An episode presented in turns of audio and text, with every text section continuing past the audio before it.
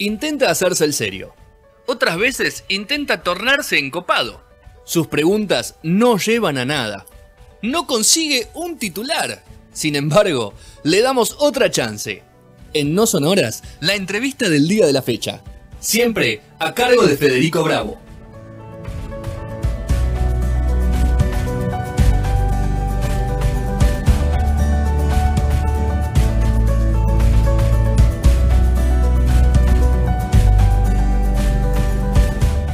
Tercer bloque de No Sonoras. Llegó el momento de la entrevista. Entramos en la segunda hora, 8.02 de la noche. Está Sergio Hernán. Hernán, ¿cómo estás por ahí? Y después de semejante presentación, bárbaro, magnífico. ¿Cómo están ustedes? ¿Todo tranquilo? Bastante. Para lo que es este país y el mundo, bastante tranquilo. Bueno, me alegro. Estás hablando con Federico, está Nico por acá, también Sergio y, y, y Rodri también te escuchan. Así que bueno, Hernán, eh, nada, me, me sorprendió el otro día cuando, te, cuando charlamos el tema de que venías de bajar de la montaña. Contanos un poco, ¿en qué montaña estuviste? Eh, 550 kilómetros de Buenos Aires. No voy a decir el nombre porque sabes que ocurre. No tengo ganas que me carguen un COVID a mí. No, no, obvio, obvio. ¿Ok? Sí. 550 kilómetros ahí y nada. Pasé los últimos cuatro meses. eh, en realidad venía de Paraguay. que Sí. voy a contar. No sé si la puedo contar porque no jodo la vida a nadie. Venía a Paraguay, y me había agarrado dengue de los últimos 15 días y llegué a Argentina con toda esta farsa inmunda, porque para mí es una parte inmunda. Sí. Es una gripe, es una gripe y punto, ya está, se muere si no se tiene que morir y... y-. Pero me fui, me fui, me fui a la mierda, dije, chao. Sí. Está la posibilidad, no había trabajo, yo había trabajado 7, 8 meses en el de Paraguay, Sí. Tratando de hacer cosas y el mapa geopolítico me cambió totalmente, como a todo el mundo. Sí. Y dije, bueno, nada, conté, conté un poquito los ahorros y dije, bueno, ¿me puedo ir a la mierda? Me voy a la mierda. Me quedo montaña. Y adiós, gracias. Y le pasé muy bien en ese sentido. O sea, muy solo, muy... O sea, te imaginarás que no... no es una historia muy, muy, muy, muy de Netflix, Sí. pero nada, y volví, nada, hace dos días. Bueno, contanos un poco cómo nace este aprendiz de loco que va a ser, eh, no sé cómo llama, lo que es una charla, un espectáculo. ¿Cómo lo, cómo lo catalogás vos? No, yo a ver, nada, me voy a sentar en, el de mi casa ahora en Buenos Aires a una hora a charlar con la gente de cosas que me que sí tienen que ver con todo lo que estamos viviendo, ¿no? Sí. Y que tienen que ver fundamentalmente con mi historia de vida, eh, mi, mi forma de vivir, mi forma de ser, eh, cuál es mi visión, cuál era cuando era un niño y cuando era más joven, bueno, yo soy un señor mayor, yo tengo 54 años. Sí.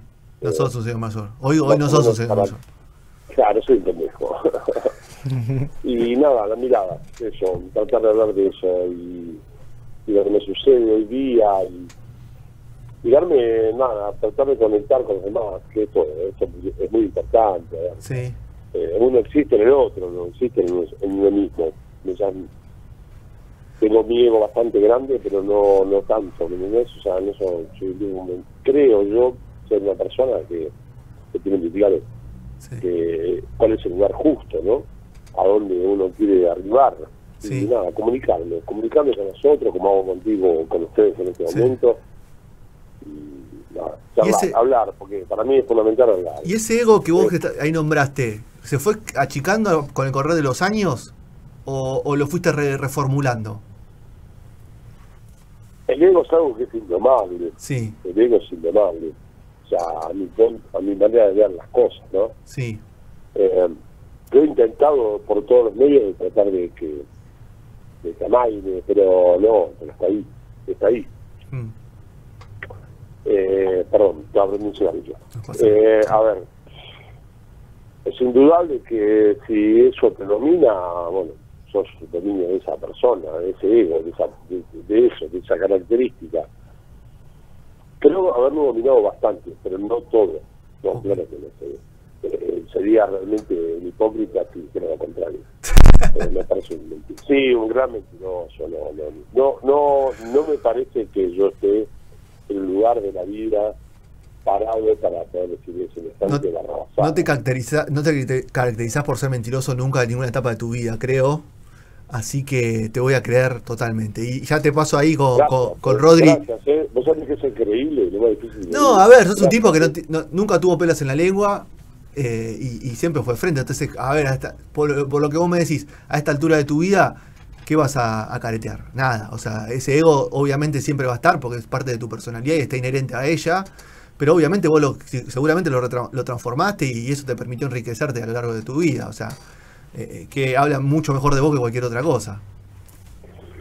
Mirá, eh, a ver, intento, voy a repetir, intento, trato cada día de mi vida darme cuenta quién soy de verdad y quién soy de mentira. Porque acá hay todo un tema, Sí. que es eh, el factor externo. Um, Todos tenemos una mirada externa y a la cual somos eh, subjetivos u objetivos a la hora de mirarnos. Y es el, es el ritmo del día, digo, ¿no? Cuando vos terminás el día decís, a ver, mm, no sé, me pasa a mí, capaz que estoy yo, que estoy re loco, ¿me entendés? Pero a mí me pasa que termina el día y digo, a ver, ¿qué cosas hiciste realmente que, que eran tuyas? ¿Y qué cosas hiciste que eran para gustar al otro? Y ese gustar es muy jodido, man. Es muy complicado. Eso es muy complicado. Y todos queremos gustar. Y todos queremos que nos quieran. Y todos queremos que nos amen. Y todos queremos montón de historias. Que creo que ahí es donde ingresamos en un lugar muy jodido, muy. Es una autopista difícil. Un gran amigo mío, Chris Cornell, lo decía cuando I Am the Highway, Sí. cuando él contaba en su canción, Yo soy una autopista, es, un- es una canción para releer y releer. A ver, el man no pudo más, se tomó el palo, todo, todo bien, ¿viste? es una personal. Pero cuando vos lees esa historia, digo, o por lo menos para mí, yo, a mí me pegó muy fuerte, eh, y creo que la vida va por ese lugar. Va por el lugar donde tenés que darte cuenta que sos igual que el otro, obvio, porque el ADN mismo lo dictamina. Sos un ser humano. Punto. Ni excepcional único. Todo, viste, esas pelotudez que venden y quieren vender, que vos sos especial y toda la mierda. Nadie es especial un carajo.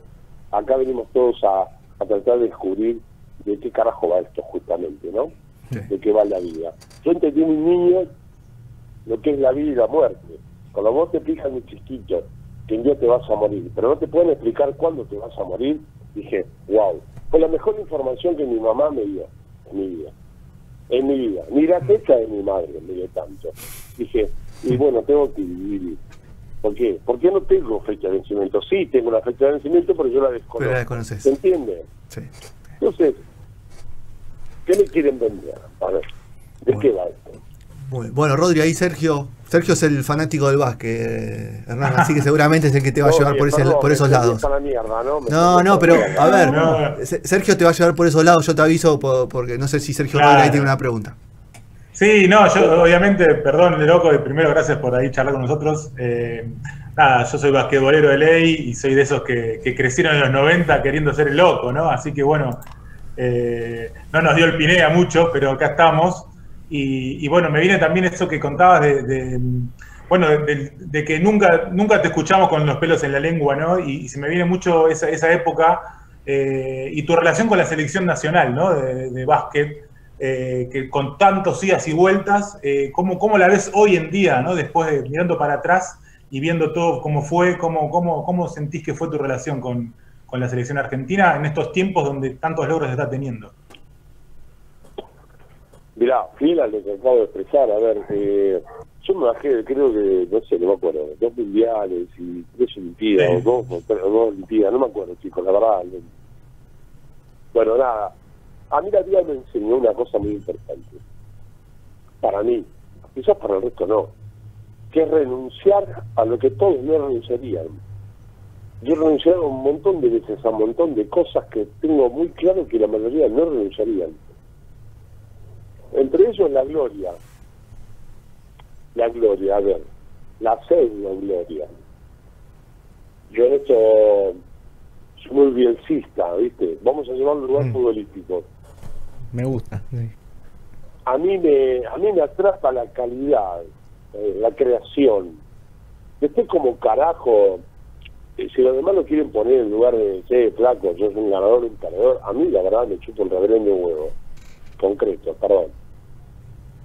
Entonces, viví siempre en ese lugar. Y yo me bajé de un montón de situaciones con respecto a la pregunta que me hacías de la selección, Mm. porque veía que todos estos sátrapas, delincuentes, porque son todos unos delincuentes, uno peor que otro. Era, era un bardo ese momento en la selección también, ¿no? En cuanto a infraestructura, incluso, muchas cosas. Nosotros ¿no? tuvimos, espérame, nosotros tenemos en la FIBA a un dirigente como Buratores que fue un desastre. Pero ¿sabes qué pasa? Lo dice el loco Montenegro. ¿Sabes qué sería interesante? Que lo digan los demás. Que lo digan los Claro. que ganaron. Como yo no gané un carajo de nada. ¿Entendés? Y yo no tengo nada personal como era un tipo divino. Un tipo que quiso lograr que lo que logró hoy. Ser un representante en la FIBA, como el pacto del fútbol con la FIFA. A ver, vamos, por favor, eh, no tenemos que ser, no tenemos que ser muy investigativos, digo. A ver, y estos tipos, estos cráneos, lo único que les importa es la plata. ¿A costa sabe de quién? De nosotros. Yo hablo ya en la lejanía, en el pasado, en el, en olvido. En la lejanía de, de tipos como yo. Un día empezamos a jugar a la pelota, porque nos gustaba. Y que hicimos de un deporte, como en el caso mío en el básquetbol, y millones más como yo, porque nos gustaba. Pero estábamos manejados por un cráneo que no jugó nunca a la puta vida, jugó un deporte. A ver si entendemos, chicos. Esto es lo que yo discuto. Estoy cansado de ver veterinarios, con todo el respeto por los veterinarios que tengo, de ver veterinarios y escuchar veterinarios hablar de deporte. Man, a ver, ¿de qué carajo estamos hablando?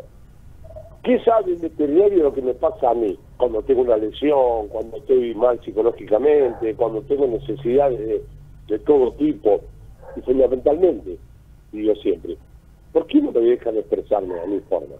Hoy veo una NBA donde hay gente, porque no se puede ver gente, y todo está apagada, y me quieren hacer creer, por ejemplo, que son los mejores finales del mundo, es una porquería, es una porquería para el deporte, le hace mal al deporte, chicos. Ver un partido de fútbol, como lo veo el otro día, a Manchester City, no me acuerdo bien, carajo el Leeds, y sin gente en un estadio, ¿Y la NBA con la burbuja? ¿Cómo la ves, loco? No, qué burbuja. La burbuja hay que ver que está la burbuja. ¿Sabes qué pasa? La burbuja no se mejora a los peores. Cuando yo jugaba, te voy a explicar algo. Sí. Perdón, permiso, chicos. Sí. Y termino. A ver, estaban los famosos jugadores de entrenamiento. Los jugadores de entrenamiento, ¿sabes cuáles son? Los que cuando no hay público juegan bárbaro. Entonces ahora van a ver un montón de grandes jugadores de fútbol, jugadores de básquetbol, jugadores de hockey, jugadores de vóley. ¿Por qué? Porque no tienen la presión del público. Claro. A ver, man, lo más bello del deporte es la presión del público. Que te puteen, que te alienten, que sientas que tenés que dar algo un extra tuyo, muy personal, jugando. Y aparte tenés que hacerlo bien. Ahora resulta que van estos Disney, esta cosa de Disney, porque esto es Disney, la Disney se está quedando con todo acá. ¿Eh? Sí. Que se me hinchan las pelotas, ¿qué quiere que te cuente? Anda a preguntar bueno- a Diego Maradona lo que es la presión, pregúntale a Messi lo que es la presión, pregúntale a Gigobi lo que es la presión. Chicos, yo hablo de lo que conozco, de lo que no conozco lo ignoro, y lo que no ignoro es lo que voy detrás, o intento ir detrás, perdón. Está bueno eso que decís, loco, de, algo que, es muy típico en la jerga deportista, de, de- de esto de, los jugadores de entrenamiento. Y está bueno eso que abrí, ese, ese camino que abrí de decir, bueno, capaz ahora surgen algunos de esos, ¿no? Está como planteando esta cuestión de que al no tener esa presión del público, eh, es una buena mirada también, di- diferente también, que no, se habló mucho de eso. ¿Sabes por qué no hablan? Mirá, discúlpame. ¿Sabes por qué no hablan? Porque no les conviene. Claro. Obvio. Ahora, a ver, el perrerío ahora, el perrerío, como digo siempre, porque el perrerío existe, ¿eh? O sea, más que le pesa mucho, ¿no? O sea, el perrerío existe toda la vida. Ese jugador de medio pelo, ese que nunca vale dos mangos el medio de golpe vale, van a en fortuna. Porque yo ahora tengo un highlight sin público y te vendo un lateral derecho, un lateral izquierdo, un pivot, un base, eh, las cosas que Claro. voy a vender en este momento. Porque es una mentira. No conocen la presión, man. No conocen la pasión. No jugaron nunca en serio a esto. A esto jugar en serio es que te recontra puten, es que te recontra odien y que lo sientas y que te recontra amen. Eso, eso es el deporte. Profesional hablo, ¿eh? Profesional. Eh, eh, contámela.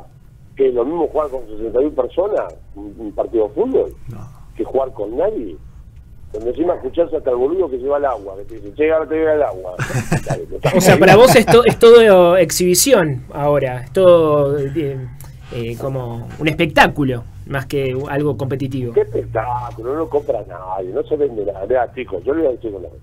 Yo 14 de octubre, de paso, eh, para mí también tratar de venderlo, a ver si junto un par de entradas más. Sí, ¿eh? obvio. Sí, Para claro. eso estamos. 14 de octubre por Tiquetec a las 21 horas. Voy a dar una charla, voy a muy personal, no sé. Me sentaré viviendo en mi casa y haré lo que me sale de los cojones. ¿A qué quiero ir con esto? Si vos te pensás que vendés un partido de fútbol sin gente y eso te reditúa, sí, mirá, te puede redituar a nivel, no sé, formativo. Ahora, no es lo mismo. Es una gran mentira. Yo veo la NBA, la final de NBA, la NBA parece una PlayStation, no quiero ni verla más, me da una cosa josón ya. A ver. Sí, sí, me parecen jugadores de PlayStation. Y los chavos están en ese chip, están con el chip PlayStation. Dicen, bueno, a ver, hago esto, hago lo otro, no hay gente, nadie me jode, no tengo presión. ¿Cómo no te va a ganar LeBron James? Si LeBron James encima que es un asesino, hoy te agarra en la PlayStation, esto es un desastre. Hernán, eh, Rodrigo, acá un placer hablar con vos, escucharte, haber visto Bueno, tantas Rodrigo, entrevistas. Perdón, perdón, chicos, que no los tengo detectado cada uno individualmente. No No, no te preocupes, es, es así, no, no te preocupes. Eh, eh, hablabas del público, de la, de la presión. ¿Te, te sentiste un jugador así muy presionado por la, la hinchada rival, por el público rival, que, que te odiaban cuando llegabas, cuando te venían jugar? La maravilla más grande que conocí en la historia del deporte. Que te fustilen y te odien. Eso, de eso se trata. Lo- lo más lindo que bien, a ver, man, si vos haces algo bien en el deporte y lográs eso, estás arriba. El problema del deporte, ¿sabes cuál es? Cuando no te putean más. Pero por favor, que lo- pregúntense a quien quiera. Totalmente. Yo les voy a contar mirá. Yo me empecé a dar cuenta que empezaba a jugar mal. ¿Sabes cuándo? Cuando iba a las canchas, me daban y me entregaban plaquetas. ¿Viste lo que la famosa plaqueta? Te hacían homenajes, te hacían homenajes en Te- vida. te- te estaban el retirando. de vida, ¿viste? El homenaje- o sea, es como que te dijeran, mira, te estás por morir, eh, te vamos a entregar una plaqueta. Y los boludos se pensaban que yo me sentía bien, me sentía como el culo, obvio. Ahora, al mismo tiempo me daba cuenta y decía, ya no sos el mismo, ya no moves lo mismo. Contrapartida de eso, ¿sabes lo que hice durante muchos años? Yo hacía contratos en los cuales yo iba a las entradas, o sea, yo me jugaba a las entradas, ¿viste? Como va hoy, ¿viste? Como pasa ahora con el streaming, que vas a Sí. las entradas. Por el borderó. Te. Ah, Te hablo de hace 30 años. Y muchos dirigentes me decían, no, pero mirá esto, lo que eso, no, flaco, yo me la juego entera. O sea, si la cancha la lleno, la lleno yo. Lo tengo claro. y si no la lleno, es lo mismo, man. A ver, hoy es lo mismo, bueno. Tenemos todos que salir de ese lugar. Para mí es maravilloso, qué sé yo. Hay gente que no se gusta. Capaz Claro. que yo el 14 me vendé vendo 40 entradas. Ojo, no te confundas, ¿eh? Capaz que vendo 40 entradas. Pero bueno, son mías las 40. Che, loco, ¿cuál es, cuál, cuál es la, la puteada ma- más linda que, re- que, que recordás? Que hice. No, que, No, que, que te dijeron a vos. A mí me han tratado de todo lo que te puedas imaginar. de narcotraficante, a usurpador de viviendas. No, no, no. Eh, Si quiere ir por ese lado, tenemos que hacer un cheleche. De todo me han dicho. ¿Qué no me han dicho? Mirá, mirá, te lo voy a, te lo voy a transformar. A ¿Qué ver. no me han dicho? No, ¿cómo? ¿Qué no me han dicho? No, Claro, todo, todo. todo, todo lo que se me puede ocurrir por la cabeza. Mira, Netflix conmigo salía a saber qué un pipí. Así te lo digo. Eh, pero bueno, también uno ayudó, ¿eh? Claro. ¿Sabes qué pasa? Cuando, cuando vos vivís tranquilo, tranquilo, tranquilo, wow, wow. Acabo de decir una, una barrabasada, tranquilo, no, tranquilo no se vive. Lo que quise emitir y decir es, cuando vos estás medianamente en equilibrio con tu ser, que es darte cuenta cómo sos, cómo pensás, cómo sentís. Por ahí llega la famosa levedad del digo, ¿no? Mm. Y en mi lugar tiene que ver con eso, con tratar de, de cada día que me levanto, caminar de mejor de formas, que no es fácil, porque mis formas no son fáciles. Entonces,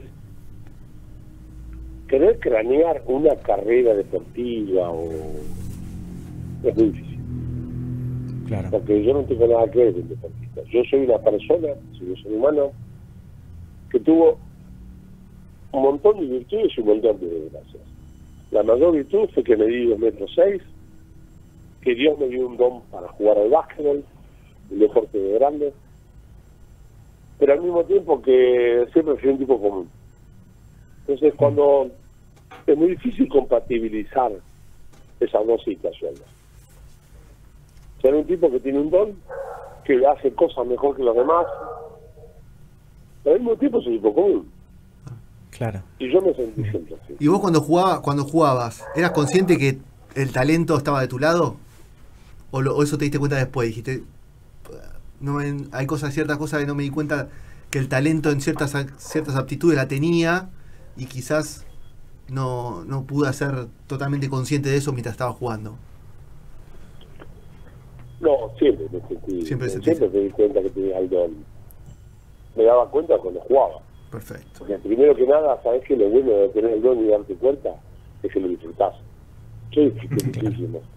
A mí nadie me va a robar, nadie estadística del choto, de la verga, que me venga a contar fulano, mengano. Yo lo que disfruté de la cancha de abajo, no sé yo.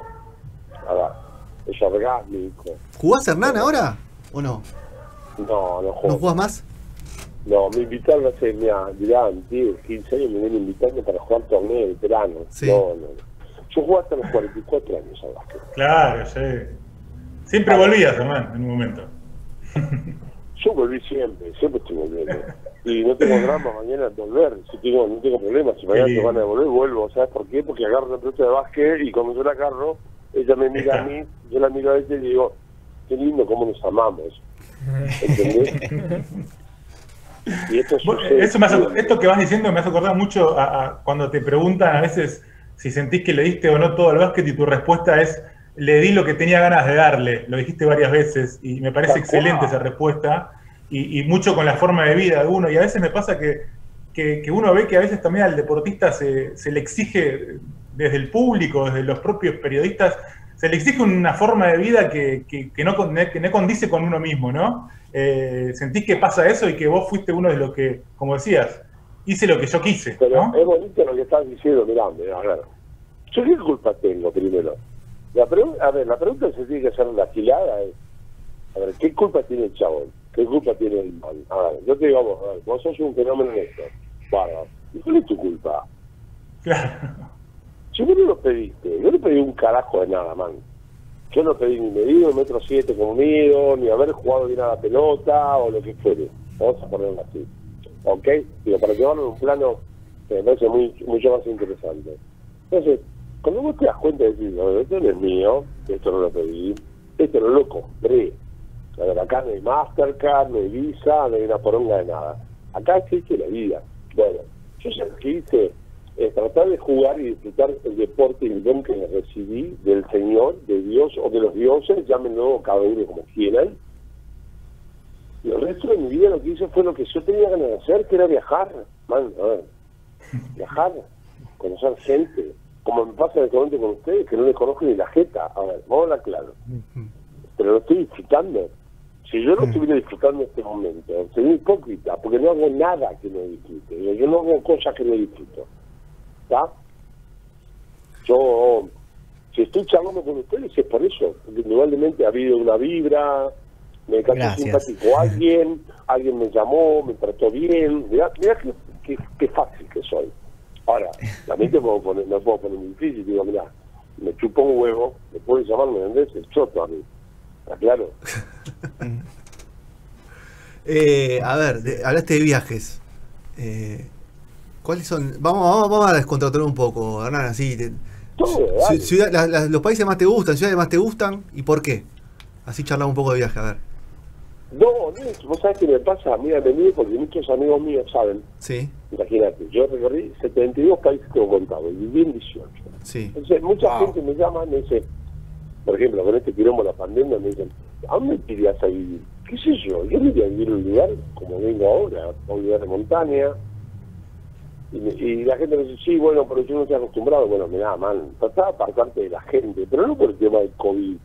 Tratá de apartarte de la gente de la locura que produjo el COVID. Es la enfermedad más grande, no es morirte del COVID, es lo que te produce en la cabeza, man. A ver, Claro.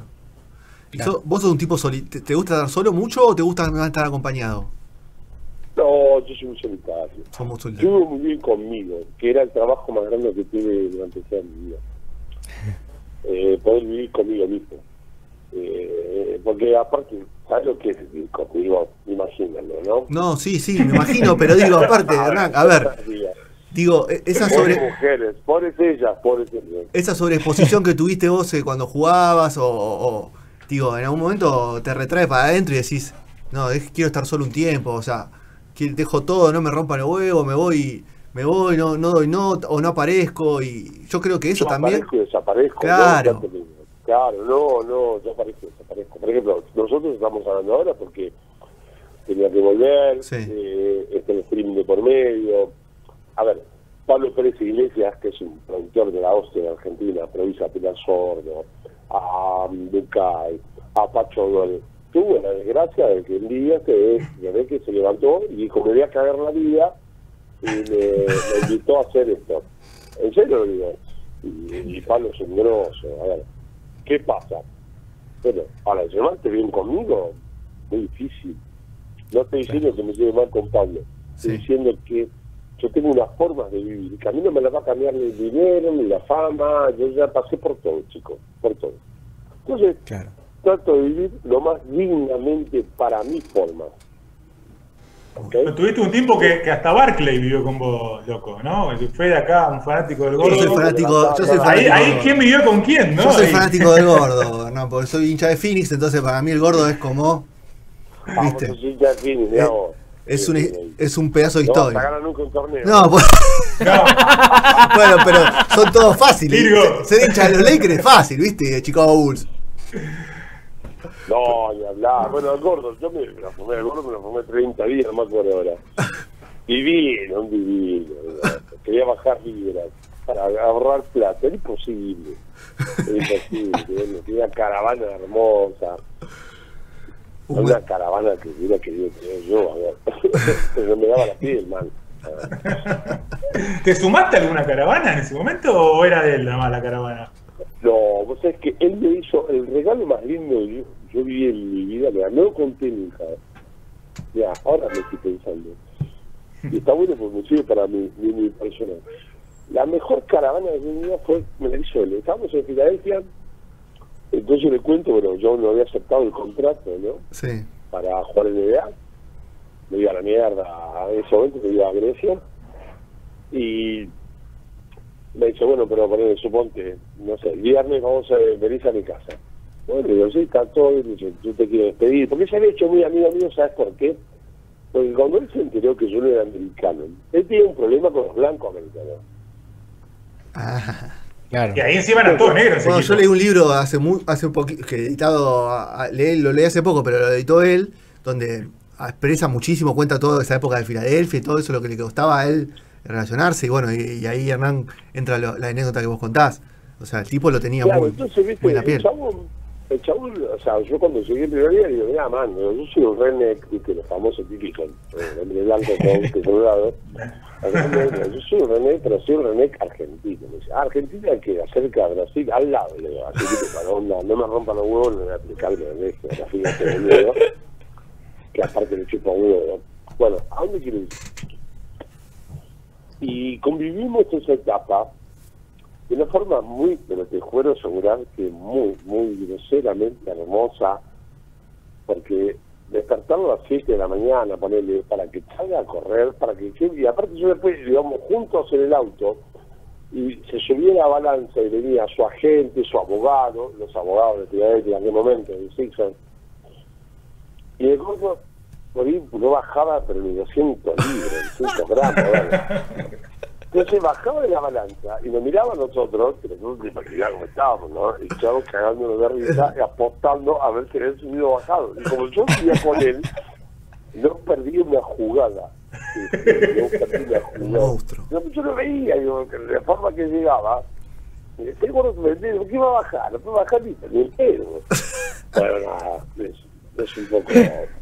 Un, Pará, y esto, pará, llegábamos que vos contabas que, bueno, cuando vos decidiste ya no firmar, que, que te invitó a una joda, ¿no? A la casa, ¿cómo fue eso? ¿Qué decías? A mí, mira, me- yo me fui de ahí, me fui a Grecia primero, que fue increíble también otra historia. 15 días que, nada, cae preso el presidente del Panathinaikos, del grupo griego, que era otro, no sé, traficante, no sé qué, no, yo, yo me lo fui topando a todos. Mira, Pablo Escobar. No, Qué época, ¿no? una conversación. No, Copano también una conversación, formado Molina. ¿Se acuerdan de ¿Sabes? Sí, sí, me acuerdo. Eh, ahora me acuerdo que Copano también. O la sí, no me acuerdo. No, ya no me he cuidado. No me he de nada. Eh, pero nada, tira. Ah, me iba para el Tiraico. Me iba para el Tiraico a los 15 días, se, se pudrió todo, no había club, no había nada. Eh, y fue genial, porque yo, me quedan, se quedan con mi pasaporte, aparte del pasaporte argentino, eh, que tenés ese pasaporte del Reino Unido. Y y me quedo parado. Y ¿sabes qué me zafa? Que yo, uno de mis hijos, nadie, el único varón que tengo, era americano. Entonces, en el quilombo, ¿viste? Me llamo la embajada americana. Me dirá, yo soy el padre un hijo americano. Los yankees, esos son los fenómenos, ¿eh? son de Netflix. Realmente. No, señor, despreocúpese, qué sé yo, lo vamos a buscar. Y a mí me da mucha risa, porque yo me fui en un vuelo de, de Atenas a Roma, que fue donde después terminé jugando en Italia. Y me fui en un vuelo a Roma porque tenía un hijo americano. Si no, capaz que estoy todavía en Grecia, te- estaría hablando. Te rescataron los gringos. Como un, co- Sí, como pero un soldado. ¿sabes? Te juro, les juro, por favor, fue así. Entonces, viste, cuando llega, ay, por eso digo muchas veces, mucho cuando la gente me quiere contar películas, digo, chicos, antes, a mí no me vengan a contar películas. Yo puedo escribir historias, millones de historias. Pero nada, lo digo por las cosas. Bueno, Hernán, aprendí de loco. ¿Le queda a Sergio Rodri alguna pregunta más? ¿Le quedó o ya lo podemos liberar, Hernán? Sí, Eh, pero- tranquilo, pero tenemos miles, obvio, pero bueno, será para otra ocasión. No, dale, tirá, Tírele una más, vamos con una más, vamos con una más, a ver. Estoy fumando un pucho y me tomando un escocés tranquilo, ya ahora. Si quieres Loco, seguir, co- seguimos. Perdón, yo te digo loco, es como que tengo confianza porque. Perdón. A ver, campeón. A ver, yo tengo muy claro que estoy más loco que vos y que todas las personas que me escuchan. No me no afecta para nada. A ver, soy loco. Loco es mi, mi nombre y es mi apellido. Yo soy el loco Montenegro. A ver. Claro. yo lo asumo. ¿Sabes cuál es la diferencia? Hay mucha gente enferma peor que yo que no lo quiere asumir. Yo no estoy enfermo. Me dicen loco y me parece simpático. Dale, mira. Dale, Rodri. Eh, eh, vos pudiste, pudiste conocer a Kobe, ¿no? A Kobe Bryant.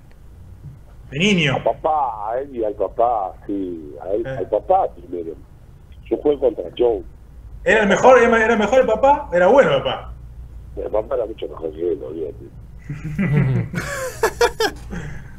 Bestia, No, bestia el básquet europeo.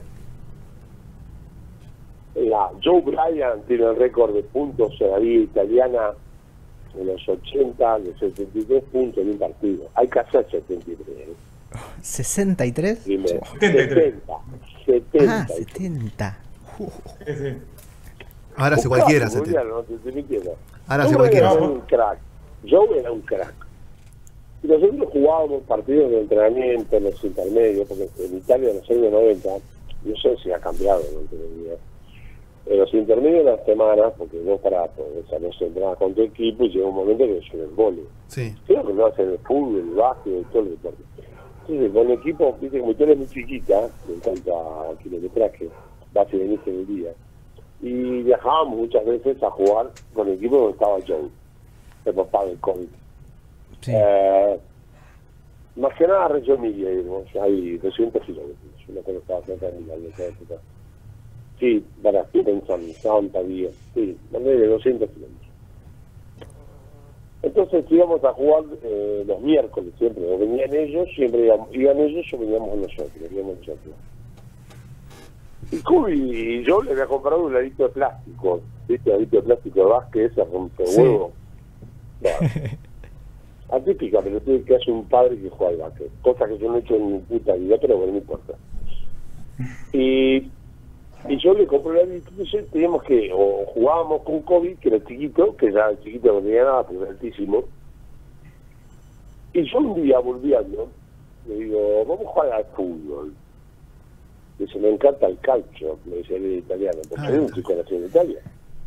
Claro, Claro. Me encanta jugar al calcio.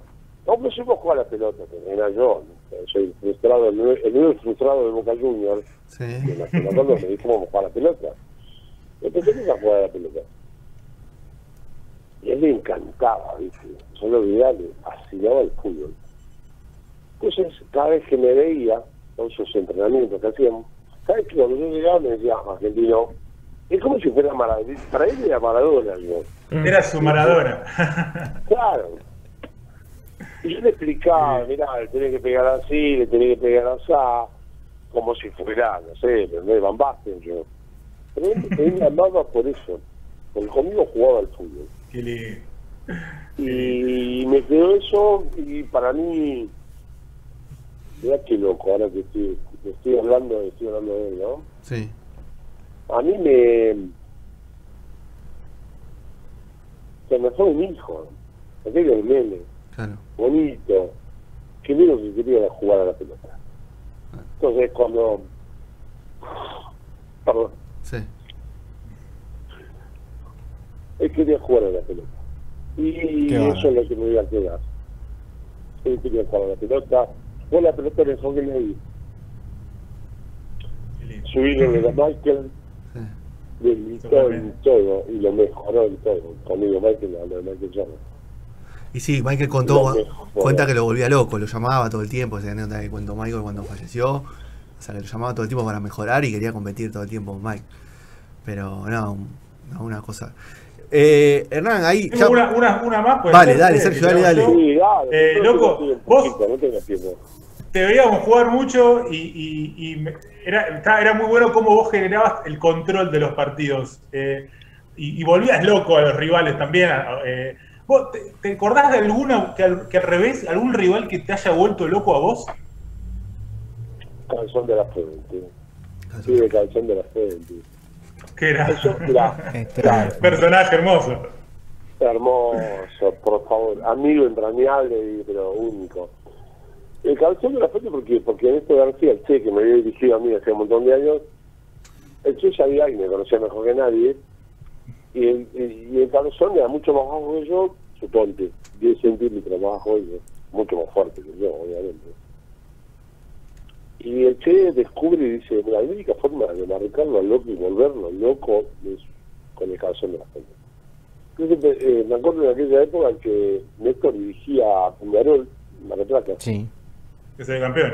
¿no? Sí, claro, que aparte salió campeón. con el Che García, sí. Y, pero el cabezón, el cabezón siempre, para que te prenda un cigarrillo, eh, y el cabezón lo que tenía, que se me paraba muy abajo, no me dejaba mover.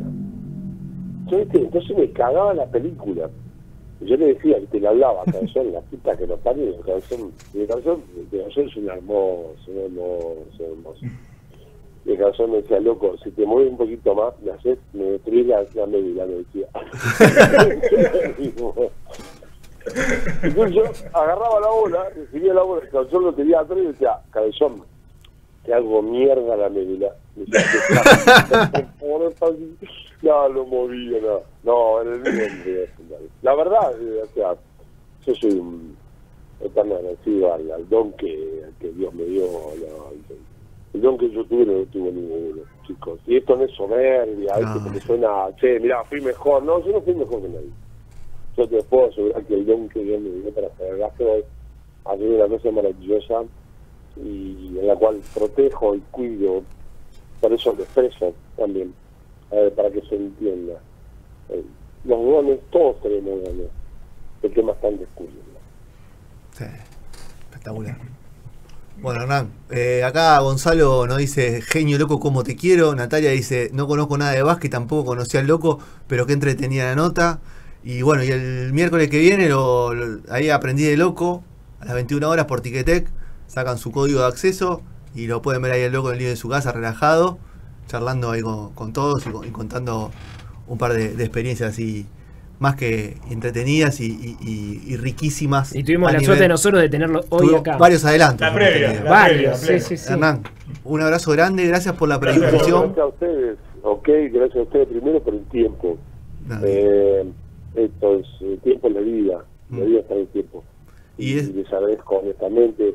Sí, el 14 voy a estar de la misma forma que hoy, si me permiten, por Sí. Ticketek a las 21 horas. Muy Así bien. que un abrazo grande. Un abrazo grande, Hernán. Gracias por tu tiempo y, y nada, estamos siempre en contacto. Abrazo grande. Muchas gracias.